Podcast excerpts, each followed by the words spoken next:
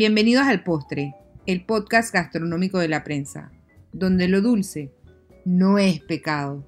Soy Maite Castrellón y al igual que tú, amo la comida. El que me conoce sabe que me gusta cocinar. El año pasado hice 39 recetas del recetario de mi abuela, recetas que heredé. Y por eso invité hoy a Lorena Hosband a este podcast. Lorena trabaja en mercadeo en Global Bank y su pasión es la cocina, una cocina de recetas heredadas e inventadas. Y lo suyo es el picante. Hola Lorena, bienvenida al Postre, el podcast gastronómico de la prensa. Hola Maite, ¿cómo estás? Bien, bien, sabes que aquí lo dulce no es pecado Qué bueno. y lo picante tampoco. Mejor todavía. Cuéntame una cosa, Lorena.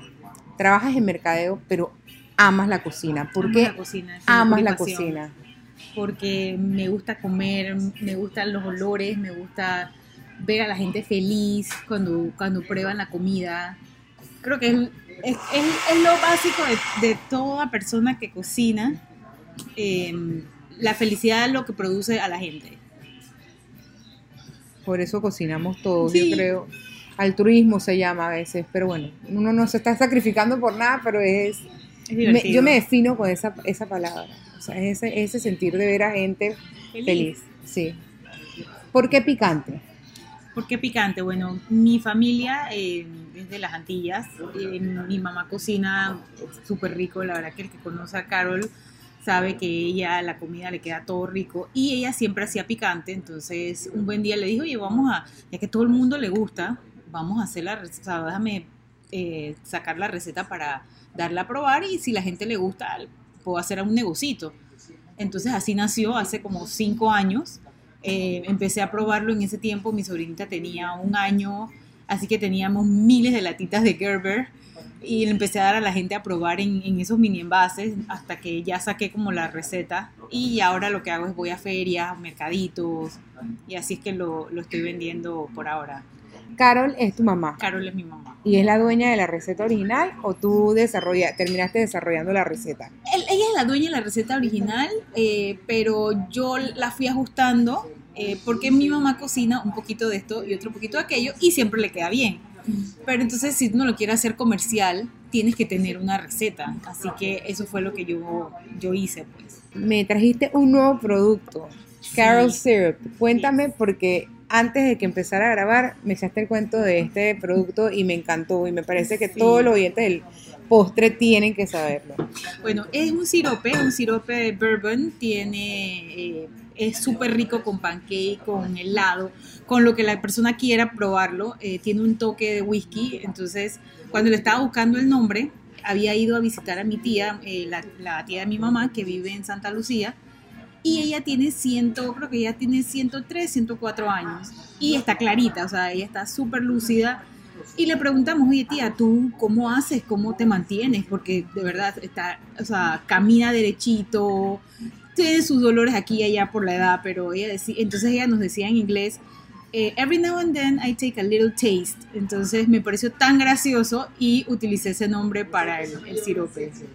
Un ingrediente que no puede faltar en tu cocina. Ingrediente picante, eh, no puede faltar especias, muchas especias. eh, siempre, siempre que viajo trato de buscar las especias en los diferentes países con que la gente cocina y siempre me traigo un par de frasquitos para probarlo. Pero me gustan mucho las hierbas, orégano, tomillo, eh, hierbas de Provence. O sea, eso me gusta mucho siempre tenerlo. Me parece que eso siempre complementa cualquier carne, cualquier pollo y te lo hace saludable. O sea, no, no me gusta cocinar con, eh, con, ca- con caldos ni con cosas de sobrecito. Me parece que no es tan natural hoy en día, ¿no? ¿Cómo haces para no picarte mientras que haces el picante? Por favor, necesito saber ese secreto. Pica, pica horrible, pero pica. Eh, yo creo que cuando uno hace picante, cuando te gusta, aunque te pique, o sea, te gusta y no te afecta, no sé si se entiende. Porque el, el que no le gusta dice, no, eso no, no me- ni me lo acerque. Pero cuando te gusta, te pica, te salen hasta las lágrimas.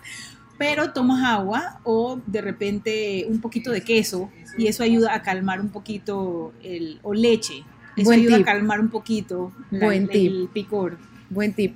Tú me estás hablando del picante y estoy salivando. Cuéntame, un aroma en la cocina que te guste muchísimo y que te llegue a ese recuerdo de infancia o que te llevó a cocinar. Cuando cocinas algo como con mantequilla, o sea, cuando estás sofriendo algo pero con mantequilla, Uf, éxito total. Derretidito así, estás sofriendo unos langostinitos. es que cuando nada más cuando uno pone cebolla, mantequilla Ajá. o ajo, Y ajo. mantequilla, eso es suficiente. Delicioso. Exacto.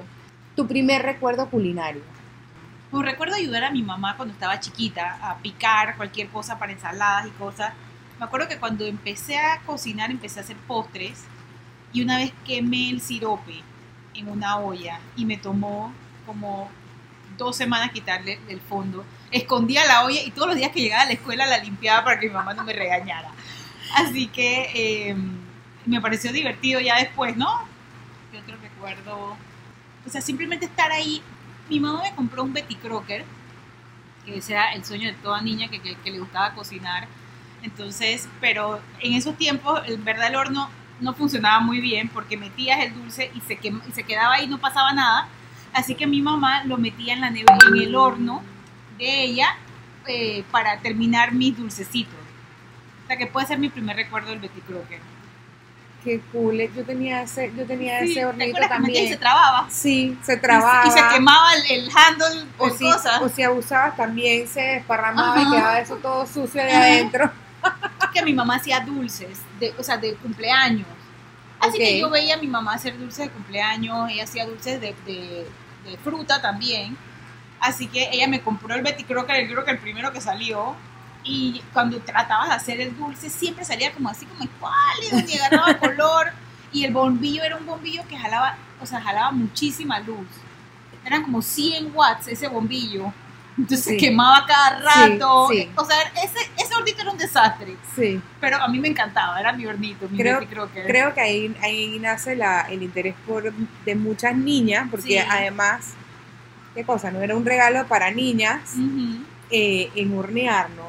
Sí, yo también tengo gratos recuerdos y me gustaba muchísimo cómo sabía esa masa de ese sobre. Era delicioso. Además del picante del sirope, haces algo que es para Navidad. Dulce de fruta, Receta de mi bisabuela.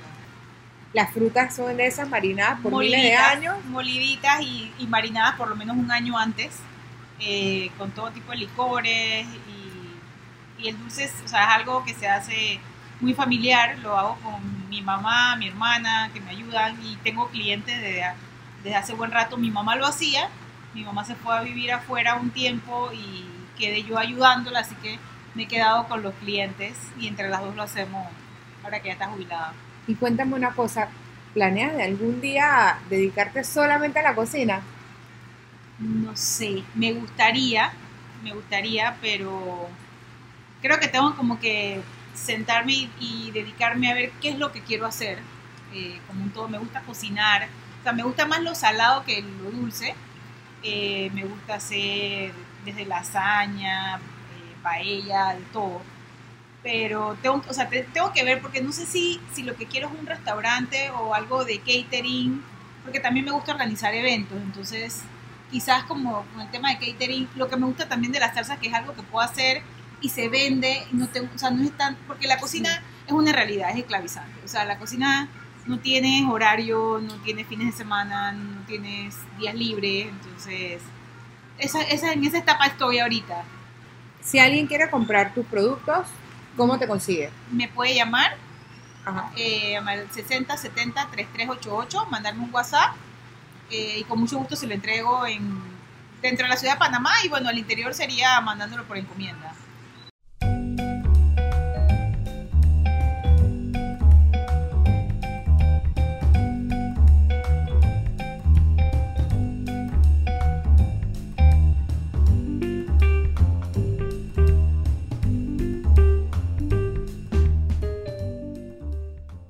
Sábado 13 de julio, la noche será picante en el Biomuseo en la calzada de Amador. Esa noche inaugura Picante, una exhibición que cuenta cómo una planta que solía ser un arbusto silvestre del bosque americano se transformó en uno de los ingredientes más importantes de la cocina mundial. La exhibición mostrará fotos de diferentes ajíes e incluye la instalación del artista panameño Ian Chang, cápsulas, de donde los visitantes podrán adquirir semillas a 50 centavos para sembrar ajíes en sus casas. No solo se deleita la vista en la exhibición, esa noche también habrá venta de comida para complacer paladares, y es comida frontillana. Estará Isaac Villaverde del restaurante La Tapa del Coco vendiendo unos tacos de estilo afro rellenos de su famoso guampur.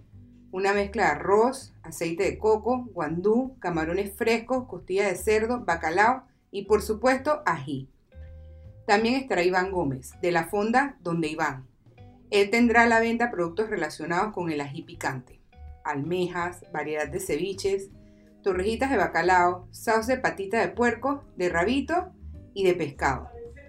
También estará vendiendo sus picantes y para refrescar, limonada con raspadura y isinglass. Picante está abierto a todo público y la entrada a la galería temporal es gratis. Esa noche también hay un recorrido nocturno por las galerías del Biomuseo que tiene un costo de 8 dólares por persona.